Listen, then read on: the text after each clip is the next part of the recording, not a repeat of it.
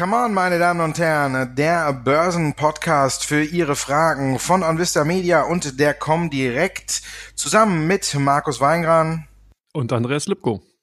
Heute gibt's wieder einiges zu besprechen. Der DAX hatte die Woche mal über die 11.300 geschaut. Danach hat er sich jetzt wieder so eine leichte Auszeit gegönnt. Dienstag die Rallye, Mittwoch und Donnerstag äh, eher dann wieder ein verhaltener Tag an den Börsen. Wie schätzt du die allgemeine Lage zurzeit ein, Andreas?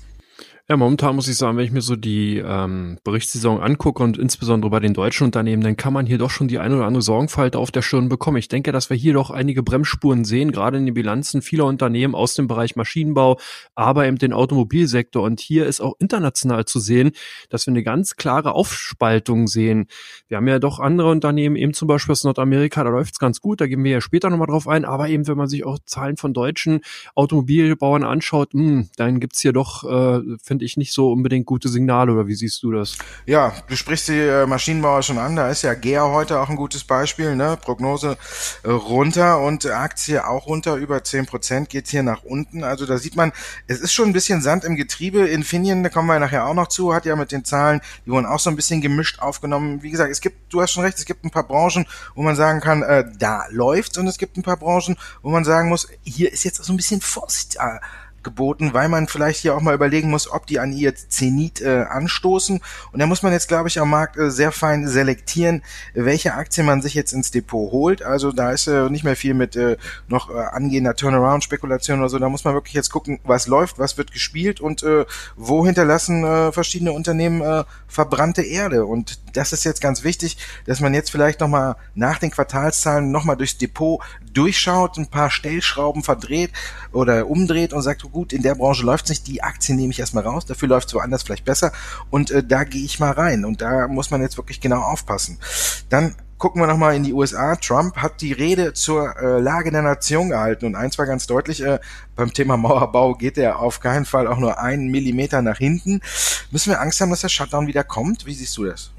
Naja, ich sehe zumindest erstmal nicht. Ich finde es auch witzig oder interessant, witzig ja nicht, dass vor ein paar Jahren, wo sollte die Mauer weg? Jetzt kommt, soll eine Mauer hin. Also die Amerikaner scheinen jedoch äh, immer wieder mal das Thema Mauer zumindest auf die Agenda zu nehmen und hier auch anders zu interpretieren. Ich finde es dahingehend auch interessant, dass man eben dadurch versuchen will, ähm, der Problematik äh, illegaler Einwanderer eben aus Südamerika Herr zu werden.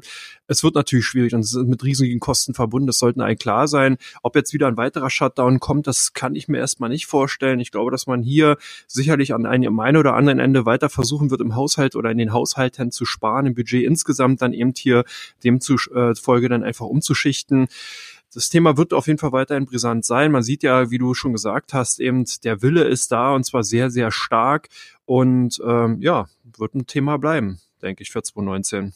Dänemark ist ein Stück weiter, denn die haben schon einen Zaun gebaut. Der ist nur 1,50 hoch und soll illegale Wildschweine abhalten ins Land. Vielleicht sollte Herr Trump mal gucken, wie die das geschafft haben. Dann haben wir noch unsere Freundin Theresa May aus dem Brexit. Thema wird wieder schön hochgekocht. Heute ist sie in Brüssel. Der Tusk hat, äh, hat schon mal hier schöne warme Worte äh, ja mit auf den Weg gegeben und äh, für reichlich Trubel gesorgt. Meinst du, die kommen jetzt irgendwie zusammen beim Thema Backstop? Ja, ich finde es auch interessant. Äh, genau, man spricht ja jetzt auch schon, dass die Briten äh, dahingehend versuchen wollen, das Thema Brexit auf Mai zu verlagern. Da scheint eben Konsens vorzuherrschen, weil man eben schon sieht, dass man anscheinend äh, die Zeit bis März nicht mehr so sinnvoll oder beziehungsweise dahingehend nutzen kann, um hier einen Konsens zu finden. Ich glaube, das Thema wird jede Woche wieder neu aufgekocht. Wir werden hier nächste Woche wieder ganz, ganz andere Themen und wieder ganz, ganz andere Stimmungen einfach auch äh, zu diesem Thema bekommen. Ich glaube, das ist eigentlich momentan noch viel zu früh zu spekulieren. Das wird wirklich äh, dringend und im Endeffekt dann auch spannend, wenn wir den März haben, wenn dann wirklich noch wenige Tage sind. Bisher werden wir wirklich dann die Nachrichtenlage noch weiter gemischt vorsehen oder wahrnehmen oder wie siehst du das? Ja, für mich ist erstmal der wichtigste Fakt, der Markt hat das Thema erstmal außen vor gelassen. Also ich glaube auch der Markt spielt dieses Thema Verschiebung und ja, solange hier die Marktteilnehmer ruhig bleiben, ist das Problem auch erstmal nicht so groß. Ich glaube, je näher wir an den März kommen und je näher äh, die Verschiebung nicht kommt, dann dürfte, denke ich, dass einige nervöser werden würden und dann müssen wir gucken, wie die Märkte sich dann darauf einstellen. Aber letztendlich wird zurzeit eine Verschiebung gespielt. Eigentlich rechnen alle damit. Also hier ist halt so eine 50-50 Chance. Das kann eine böse Überraschung geben. Dann sagt die Mayor auf einmal, ja, wir ziehen den Brexit auch ungeregelt durch. Dann denke ich schon, dass wir so einen kurzen Knick sehen werden. Oder sie sagt, wir verschieben, dann gibt es vielleicht eine kleine Erleichterung Erleichterung, aber das Thema ist noch lange nicht vom Tisch. Aber wie gesagt, es gibt ja dieses berühmt-berüchtigte Sprichwort, politische Börsen haben kurze Beine. Der Brexit hatte eigentlich ganz schön lange Beine und hat die Märkte zumindest nicht nach unten gedrückt, aber lange Zeit, sage ich mal, seitwärts laufen lassen. Jetzt ist das Thema so ein bisschen ausgeblendet, aber wir müssen gucken, wie es dann sich auswirkt, wenn es wieder hochkocht. Aktuell haben wir wenig äh, Einfluss oder wenig Belastungen von Seiten der Politik. Deswegen der DAX ja auch mal kurz über die 11.300. Jetzt nimmt er sich wieder eine kleine Auszeit. Ich denke, unterm Strich können wir noch so sagen, wir werden noch weiterhin äh, eine leicht freundliche Börsenphase erleben, oder? Na, zumindest kommt es jetzt darauf an, wie sich die Situation äh, bei den Unternehmen natürlich weiter darstellt. Wir sind mitten in der Berichtssaison, das hatten wir ja Anfang schon gesagt. Ich glaube auch, das Thema Brexit ist erstmal wirklich uninteressant. Viele institutionelle Investoren sagen eben wirklich, wir wollen Fakten sehen, wir wollen nicht an den Spekulationen teilhaben. Wir werden auch unsere Asset-Allokation, das heißt die Vermögensaufstellung, nicht danach ausrichten, wie die Nachrichtenlage sich entwickelt, weil es einfach jede Woche neu ist. Ich denke, das Thema, wie gesagt, wird spannend im März. Jetzt schaut man eben auf die Unternehmenszahlen, jetzt schaut man auf die konjunkturellen äh, Fundamentalzahlen Zahlen und natürlich auch, wie sich die Notenbanken aufstellen. Das sind, denke ich mal, die drei vorherrschenden Themen. Von daher könnte es erstmal seitwärts gehen. Es ist ja auch eine gewisse Robustheit da. Selbst wenn wir eben die schlechten oder die nicht so guten Zahlen von einigen Unternehmen sehen, hält sich, finde ich, der DAX ja insgesamt noch ganz gut. Ja, wir haben diesen Ausreißer am Dienstag gehabt und vielleicht reicht's ja auch für so ein kleines Wochenplus. Noch müssen wir gucken, wie der DAX sich morgen präsentiert. Du hast schon gesagt, Unternehmenszahlen zurzeit das A und O. Auch für unsere Zuhörer, die uns fleißig Fragen schicken, stehen die Unternehmenszahlen im Mittelpunkt und deswegen machen wir uns direkt mal ran an die Fragen, die da gekommen sind.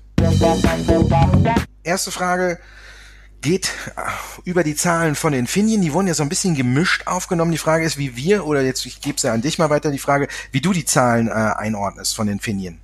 Ja, gemischt. Also ich sehe halt wirklich auch, dass wir hier keine klare Tendenz sehen. Im Endeffekt ist der ganze Chipsektor hat eine, eine, sehr, sehr starke Zyklik eigentlich über Jahrzehnte gehabt oder beziehungsweise in den letzten Jahren ist er so ein bisschen weggebügelt worden, auch wenn man hier eben sehr, sehr starke äh, äh, Trends auch teilweise hatte. Aber man sieht dann eben, dass irgendwann eben auch dann die Korrektur wieder zurückkommt, dass eben dann im Endeffekt auch jeder Zyklus irgendwann mal am Ende ist, auch wenn er sehr, sehr stark gedehnt wird. Wir haben es bereits bei Nvidia gesehen, die ja im Grafikkartenbereich äh, den äh, dort den im Chip-Bereich eben sehr, sehr starke Probleme hat. Wir sehen jetzt momentan bei Infineon, dass man hier eben auch versucht, so ein bisschen den heiligen Gral zu finden, so weg von dieser, äh, sehr, von den sehr, sehr kurzen Innovationszyklen. Der Druck ist doch sehr, sehr groß. Wir kriegen hier aus vom Wettbewerb von Infineon eben auch aus Südostasien sehr schnelle und sehr neue Innovationen eben im Bereich der Chip-Technologie und das sorgt eben dafür, dass hohe äh, äh Produktions- beziehungsweise ähm, Forschungskosten entstehen, dass man eben sehr, sehr kurze Absatzphasen dann auch nur hat von den Produkten, die dann eben entwickelt worden sind. Und das führt dann dazu, dass man eben hier auch wirklich dann die hohen Entwicklungskosten gar nicht mehr über diese Zeit reinbekommt. Also Infineon finde ich sehr, sehr schwierig. Ich denke, dass dieses Gesamtfeld Chip Branche, Chip-Technologie durch die Bank weg, ob es Intel ist, ob es Texas Instruments waren, äh, dass das eben äh, oder Micron Technology, dass das eben auch weiterhin schwierig sein wird und die Branche zumindest nicht zu den Outperformern 2019 gehören wird. Jetzt auch die Frage äh, Outperformer 2019, Autobranche. Wir haben hier die Zahlen von Daimler gesehen. Eine Katastrophe oder was? Wie, wie ordnest du die Zahlen ein? Ja, ich war ja schon immer so ein bisschen skeptisch bei den deutschen Autobauern. Ich habe schon in den vergangenen Folgen gesagt, für mich haben die höchstens Nachholpotenzial, aber kein Überraschungspotenzial. Ja, jetzt die Zahlen von Daimler zeigen vor allen Dingen auch eins. Äh, Dieter Zetscher hat so ein bisschen den Zeitpunkt verpasst. Das heißt ja so schön, wenn es am schönsten ist, soll man aufhören. Das wäre für ihn quasi gewesen nach den Zahlen fürs Geschäftsjahr 2017. Da war es der letzte Rekord äh, in allen Ebenen, der zu vermelden war. Und da hätte er vielleicht schon seinen Hut nehmen sollen und hätte äh, seinen Nachfolger ranlassen sollen. Hat er nicht. Jetzt steht er da, muss einen Gewinneinbruch von 30 Prozent vermelden und eine Dividendenkürzung.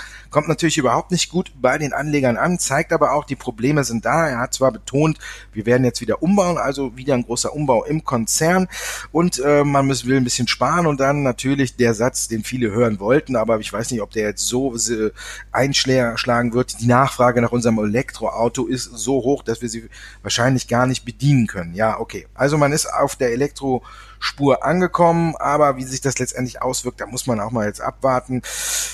Wie gesagt, für mich ist die Aktie nie eine gewesen, die zurzeit äh, oben, ganz oben auf die Watchlist gehört.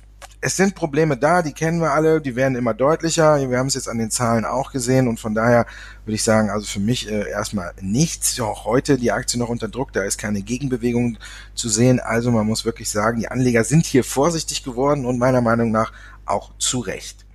Kommen wir zu Salzgitter, die haben was ähnliches gemacht, die haben auch gesagt, 2019 wird es nicht mehr so wie 2018, so eine kleine Gewinnwarnung. Jetzt fragt ein Hörer bei uns, ist das ein Ausrutscher oder ein nachhaltiges Problem? Ja, ich denke, das ist ein nachhaltiges Problem. Wir haben ja hier wirklich doch eine sehr, sehr starke äh, Reduzierung in äh, der Gewinnprognose gesehen, nahezu halbiert auf 125 bis 175 Millionen Euro soll jetzt ungefähr der Zielkorridor liegen. Und selbst das liegt unter den bereits äh, schon reduzierten Gewinnerwartungen. Also 44 Prozent unter der ungefähr unter dem Median der Analysten, die vorher befragt worden sind, liegt, liegt, liegt selbst diese Spanne jetzt. Und das ist im Endeffekt schon eine ganz schön starke Aussage und der ähm, wird sich auch so schnell jetzt erstmal nicht bereinigen, dass wir haben weiterhin Überkapazität Kapazitäten am Markt. Wir haben eben äh, schwächende Konjunkturen. Das heißt, gerade eben aus der Automobilbranche ist die Nachfrage nach Stahlprodukten nicht mehr so hoch. Von daher denke ich, ist, dass diese Branche auch 2019 weiterhin eher problematisch sein wird. Wir hatten ja ThyssenKrupp auch immer mal wieder hier auch besprochen, aber das ist eben auch eine Sondersituation. Das darf man nicht vergessen. Hier haben wir ja dann im Endeffekt Neustrukturierung, hier haben wir eben die Fusion und haben eben die Aufspaltung des Konzerns, die auf der Agenda sind. Das gilt natürlich bei den allen Unternehmen, die hier dahingehend etabliert sind, beziehungsweise nicht in so einer Situation sind anders. Hier ist das operative Geschäft ganz klar im Vordergrund zu stellen. Und von daher denke ich mal, Stahlaktien werden es auf jeden Fall 2019 sehr, sehr schwierig haben. Beim anderen Unternehmen, Walt Disney, sieht es eigentlich ganz gut aus. Ähm, die Zahlen waren gut. Wie geht's jetzt weiter, Markus?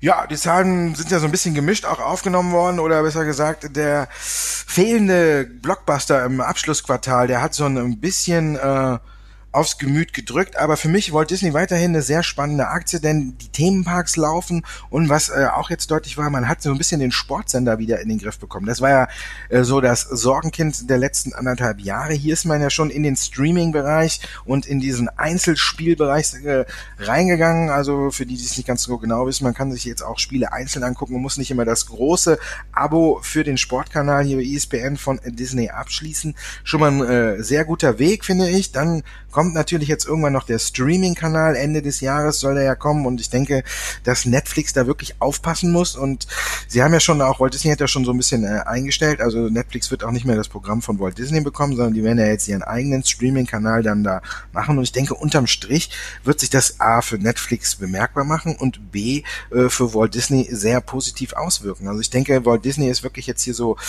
der ja, in Anführungszeichen letzte Player, der auf dem, der noch wirklich für Furore im Streaming-Markt sorgen kann. Zum einen haben sie ihre ganzen Kinoblockbuster und ich denke auch, dass die bewusst im letzten Quartal da so ein bisschen auf die Bremse gedrückt haben und nicht äh, mehr die ganzen Star Wars-Filme alles rausgehauen haben, weil sie auch so ein bisschen gemerkt haben, dass sie überzogen haben. Weil zum Beispiel dieser äh, Walt Disney äh, oder besser gesagt der Star Wars Film, diese Ausgliederung aus der normalen Reihe zu Han Solo, der ist ja schon nicht mehr so gut am Markt angekommen und ich denke, da haben sie gemerkt, so, wir haben so ein bisschen überzogen, wir machen zu viel alle drei Monate oder alle sechs Monate will dann doch keiner einen Star Wars Blockbuster sehen. Von daher haben sie jetzt im äh, Weihnachtsquartal darauf verzichtet, nächstes Jahr wird da auf jeden Fall wieder da was kommen. Und ich denke, dass das bewusst war und dass sie das jetzt wieder dosieren, leicht dosieren nach oben und dass wieder welche mehr kommen. Und das wird sich auch in den Zahlen bemerkbar machen. Die Themenparks laufen sowieso.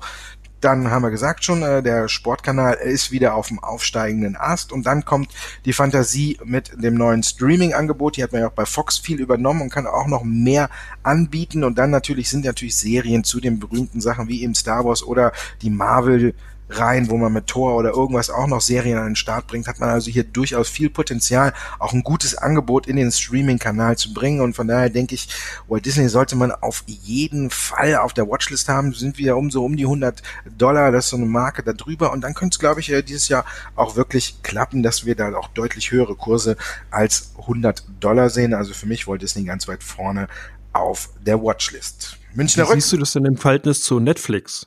Walt Disney, Netflix, Hast du da Meinung zu? Also ich denke, Walt Disney wird ein ernsthafter Konkurrent werden und wird vieles äh, abgraben. Also ich denke, wenn äh, ich so auch ein bisschen an, an mich denke, war für mich auch ein Riesenvorteil immer bei Walt, äh, bei Netflix, dass man eben diese ganzen Disney-Sachen auch bekommen hat darf man ja zugeben, ich bin Star Wars und Marvel-Fan und wenn ich so von mir ausgehe und denke so, dass das jetzt alles äh, in den Streaming-Dienst von Netflix rüber wandert, äh, von Walt Disney, Entschuldigung, nicht Netflix, dann würde ich vielleicht auch überlegen, ob ich diesen Wechsel nicht auch machen würde. Gibt viele spannende Sachen da. Also ich würde sagen, für Netflix wird es könnte es wirklich zum Problem werden, auch weil Netflix eben diese ganzen Filme von Walt Disney dann nicht mehr im Angebot hat. Das ist zum einen eine Schwächung ne? und äh, man muss mal auch gucken, wie gut die ganzen Eigenproduktionen von Netflix da jetzt ankommen. Walt Disney ist mit Sicherheit äh, auf der Filmseite natürlich äh, Netflix weit überlegen mit den ganzen Produzenten und den ganzen Studios, die auch dazugehören. Da muss Netflix sich schon strecken und wirklich sehr interessante Serien äh, rausbringen, glaube ich, um da konkurrenzfähig zu bleiben. Also ich denke, dass Walt Disney wirklich die Möglichkeit hat, Netflix ordentlich äh, in die Parade zu fahren. Du nicht? Nee, ich sehe es genauso. Vor allen Dingen ist die Kapitalkraft eben von Walt Disney ja doch wesentlich höher. Netflix musste ja hier in der Vergangenheit einen relativ hohen äh, Schuldenstand aufbauen, um die Eigenproduktion eben finanzieren zu können, auch wenn die erfolgreich waren und wieder Geld eingespielt haben. Aber hier ist Walt Disney einfach aufgrund der, des Status eines Old Economy Werts wesentlich solider aufgestellt. Man hat voll äh, prall gefüllte Kriegskassen und kann hier natürlich auch ganz anders in den Markt reingehen. Also es wird auf jeden Fall spannend. Ich denke, da wird auch was kommen. Dann haben wir noch eine Frage zur Münchner Rück. Gute Gewinn wieder gut gesteigert, Dividende erhöht, kann man äh, so lassen, oder? Ja, also ich denke auch, dass die Rückversicherungsbranche hat natürlich so makaber, wie es anhört, eben von dem Katastrophenjahr 2017 profitiert. Man hatte da größere Schäden, demzufolge hat man einfach auch die Prämien dann hochgezogen. Danach 2018 sind die äh, Schäden eben dann größtenteils ausgeblieben. Man hatte eben eine relativ milde Hurricane-Saison in den USA gehabt. Das führte dazu, dass man eben hohe Prämien eingenommen hat, keine Schaden regulieren oder Schäden regulieren musste. Demzufolge sind eben die Kassen bei Münchner Ruck und zum Beispiel auch Hannover äh, Re oder Rück dann eben auch ähm, angestiegen aufgestiegen. Ich denke, das sind sehr, sehr solide Unternehmen. Man sieht es ja auch, tolle Dividendenrendite, Dividende erhöht. Also im Endeffekt, äh, wenn man hier langfristig unterwegs ist, kann man mit solchen Unternehmen nicht wirklich viel verkehrt machen. Es ist auf jeden Fall, denke ich mal, ein Basisinvestment, wenn man eben sich ein Depot aufbauen will. Das die Zuschauerfragen. Kommen wir noch zu den meistgehandelsten und meistgesuchtesten Aktien bei der Comdirect und bei OnVista. Und da ist natürlich besonders auch heute ein Wert ganz klar vorne. Wir haben es vorhin schon angesprochen. GEA, Maschinenbauer, Gewinnwarnung, alles so ein Mix, äh, der wohl darauf schließen lässt, dass du heute einige Verkaufsorder bei der Comdirect bei GEA beobachtet hast, oder? Ja, auf jeden Fall. Ähm, gehe ja heute mit bei den meistgehandelten Aktien eben äh, bei uns hier bei der Comdirect. Kommt natürlich eben, äh, im Endeffekt ist das Unternehmen doch hier in einer relativ angespannten Situation. Wir haben hohen Preisdruck im Markt, wir haben äh, hohe Produktionskosten und das führt dann eben auch dazu, dass man die Prognosen gesenkt hat und zwar bis gleich 2022. Wir haben das bei anderen Unternehmen auch schon mal gesehen. Man denke ja an Fresenius, die bis 2020 ihre Prognosen runtergesetzt haben und demzufolge die Aktien eben wirklich verdroschen worden sind. Das sehen wir heute bei GEA auch. Unsere Kunden haben reagiert, haben die Aktien auch aus den Depots geworfen. Bei euch die AMS ganz vorne, Chipwert. Ja, ist natürlich weit nach vorne geschnellt. Wir haben das Problem ja äh, schon äh, angesprochen, als wir über Infineon geredet haben. Bei AMS das ähnliches, äh, ähnliches Szenario. Die Dividende wurde nach dem Geschäftsjahr für zwei oder nach den Zahlen fürs Geschäftsjahr 2018 komplett gestrichen. Letztes Jahr gab es noch 33 Cent, jetzt gibt's gar nichts mehr. Und die Analysten hatten sogar mit einer Anhebung gerechnet. Also das hat natürlich für Druck äh, auf die Aktie gesorgt, weil die Zahlen kamen, kamen am gleichen Tag wie Infineon, aber Infineon ist ja noch relativ gut im Vergleich dann zur AMS weggekommen. Aber wenn man auf den Aktienkurs schaut, muss man sagen, hier ist auch so ein bisschen, äh, dass äh, die Aktie wird ja in der Schweiz gehandelt, dass hier so ein bisschen das Motto gilt, äh, die Sorgenkinder von 2018 könnten 2019 wieder aufblühen. Die Aktie hat zwar an dem Tag äh, der Zahlen äh, 10% verloren, aber wenn man guckt, seit Jahresanfang ist die Aktie sehr gut unterwegs. Die Delle von Montag ist mittlerweile auch schon mehr als ausgebügelt, also schlechte Nachrichten belasten Kosten, aber insgesamt äh, zeigt äh, der Wert doch eigentlich freundlich nach oben und man muss mal gucken, charttechnisch, wenn die jetzt ja so rausgeht, dann könnte 2019 trotz aller Hindernisse und trotz aller schlechten Nachrichten vielleicht für AMS ein gutes Jahr werden. Also muss man mal abwarten, aber ganz so schlecht, äh, wie jetzt die Reaktion am Montag war, sieht es anscheinend bei den Anlegern dann doch nicht so aus. General Motors ist auch wieder zurück in die schwarzen Zahlen gekommen deswegen bei euch viel gekauft worden oder haben viele die Chance genutzt, hier Gewinne mitzunehmen? Nee, auf jeden Fall bei den internationalen Aktien hier ganz klar kauf kaufseitig im, im Fokus bei unseren Kunden. Man sieht, ähm, genau, gute Quartalzahlen, Nettogewinn von 2,1 Milliarden US-Dollar erzielt. Und da sieht man eigentlich auch, dass sich halt, wenn man sich hier stark fokussiert und wenn man eben auch die Kosten im Griff bekommt, eben auch mit Automobilen doch Gewinne eben erwirtschaften kann. General Motors hat ja hier doch ja lange Zeit eben äh, gehadert, eben damit eben mal nachhaltig Gewinne wieder erzielen zu können. Man hat hier so ein bisschen auch so ein stiefmütterliches oder ein stiefkindliches Dasein geführt. Jetzt hat man sich ganz klar auf wenige Automodelle eben fokussiert. Man ist hier im Bereich der Pickups und der Offroad-Modelle unterwegs und die laufen in Nordamerika wie Hulle. Man hat Personal abgebaut, man hat eben zufolge dann Werke, Werke geschlossen und das hat sich ausgezahlt. Unsere Kunden kaufen. Bei euch die BP, Ölwert? Ja, Ölwerte bei uns äh, immer äh, zurzeit äh, sehr beliebt, der wird viel gesucht und man muss ja auch sagen, äh, so ein bisschen zu Recht, ne, wenn man auf die Zahlen guckt. BP im Vergleich zum Vorjahr im vierten Quartal eine, Ums äh, eine Gewinnsteigerung ähm, von 3,5 Milliarden US-Dollar. Aufs Jahr gesehen hat man äh, den Umsatz sogar, oder den Gewinn besser gesagt, äh, verdoppelt auf 12,7 Milliarden Dollar.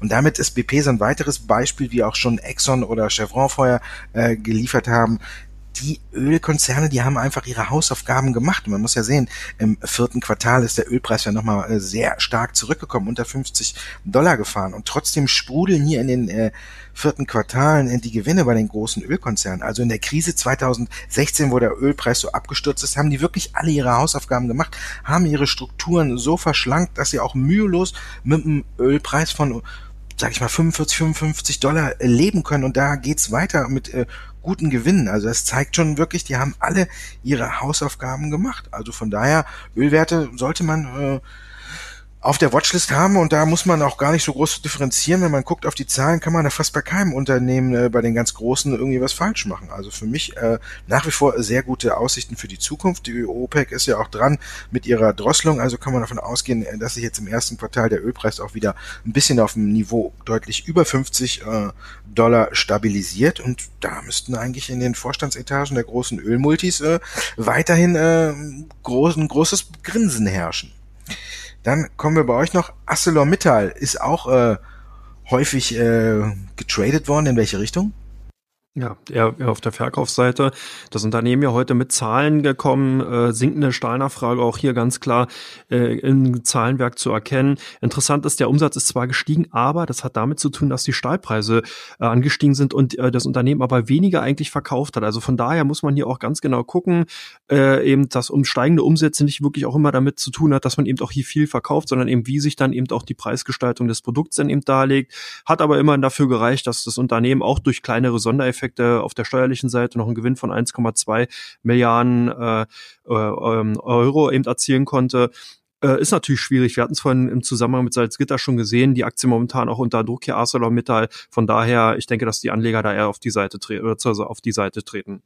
Aurora Gold oder Aurora Cannabis ist bei euch ganz groß vorne? Aurora Cannabis ist bei uns ganz weit vorne und ich denke aus, äh, naja, vielleicht kann man mal sagen, guten Grund. Charttechnisch hat sich die Aktie wieder in eine interessante Ausgangslage gebracht, aber was so ein bisschen fehlt bei dem Wert ist so der letzte Kick. Wenn man jetzt bedenkt, Aurora ist so der letzte große Cannabis-Player in Kanada, der jetzt noch keinen Deal mit einem großen Getränke- oder Tabakkonzern abgeschlossen hat. Es gab so Gerüchte, dass Aurora mit äh, Coca-Cola verhandelt. Coca-Cola wollte irgendwie so ein äh, kein berauschendes, aber trotzdem irgendwie ein Getränk mit Cannabis auf den Markt bringen. Da muss man mal warten. Aber ich glaube, darauf warten jetzt auch die Anleger. Deswegen gucken die täglich nach. Kommt jetzt irgendein Deal? Schließt sich Aurora jetzt auch mit einem großen Getränke- oder Tabakkonzern zusammen? Weil das würde der Aktie natürlich jetzt nochmal einen deutlichen Kick geben. Also von daher denke ich, der tägliche Blick auf die Aktie könnte nicht schaden. Wie gesagt, es gibt die Gerüchte mit Coca-Cola, wie viel dran ist. Beide Unternehmen haben keine Stellung dazu bezogen, kann man jetzt nicht so genau sagen, aber man weiß ja, in jedem Gerücht steckt auch so ein kleines Fünkchen Wahrheit. Von daher ist natürlich eine hochvolatile Sache, wenn man auf Cannabis-Aktien setzt. Da muss man auch äh, von ausgehen. Risiko ist sehr hoch, aber falls da tatsächlich jetzt noch eine Kooperation kommen sollte, dann dürfte natürlich auch die Aktie von Aurora so reagieren, wie es vorher zum Beispiel Canopy Gross oder so gemacht haben, als die mit Constellation Brands zusammengegangen sind oder Philip Morris eben als die in die Cannabis-Branche eingestiegen sind. Da haben wir ja gesehen, was die Aktien dann machen. Und jetzt ist natürlich die Hoffnung groß, dass das auch bei Aurora passieren könnte. Und deswegen wird, glaube ich, auch täglich bei uns auf die Newsseite von Aurora Aurora geguckt. Das waren sie, die sechs Aktien. Die Zuschauerfragen haben wir auch abgehandelt. Ja, damit sind wir am Ende. Ich darf mich bei dir bedanken, Andreas. Hat wieder sehr viel Spaß gemacht mit dir. Fand ich auch. Vor allen Dingen haben wir es geschafft, eine Ausgabe ohne Wirecard. Es kommt ja selten vor, aber dieses Mal haben wir es geschafft. Bin gespannt, wie die nächste Woche wird. Ja, gucken wir mal, ob die Financial Times nochmal nachlegt. Ansonsten haben wir ja letzte Woche auch schon gesagt, ne? Wirecard hat sich nach solchen Attacken immer wieder erholt. Hat sie diesmal auch gemacht. Also haben wir richtig gelegen. Nichts falsch gemacht. So sieht's aus. Markus, ich danke dir. Ich dir auch. Und liebe Zuschauer, wir hören uns nächsten Donnerstag wieder. Bis dahin.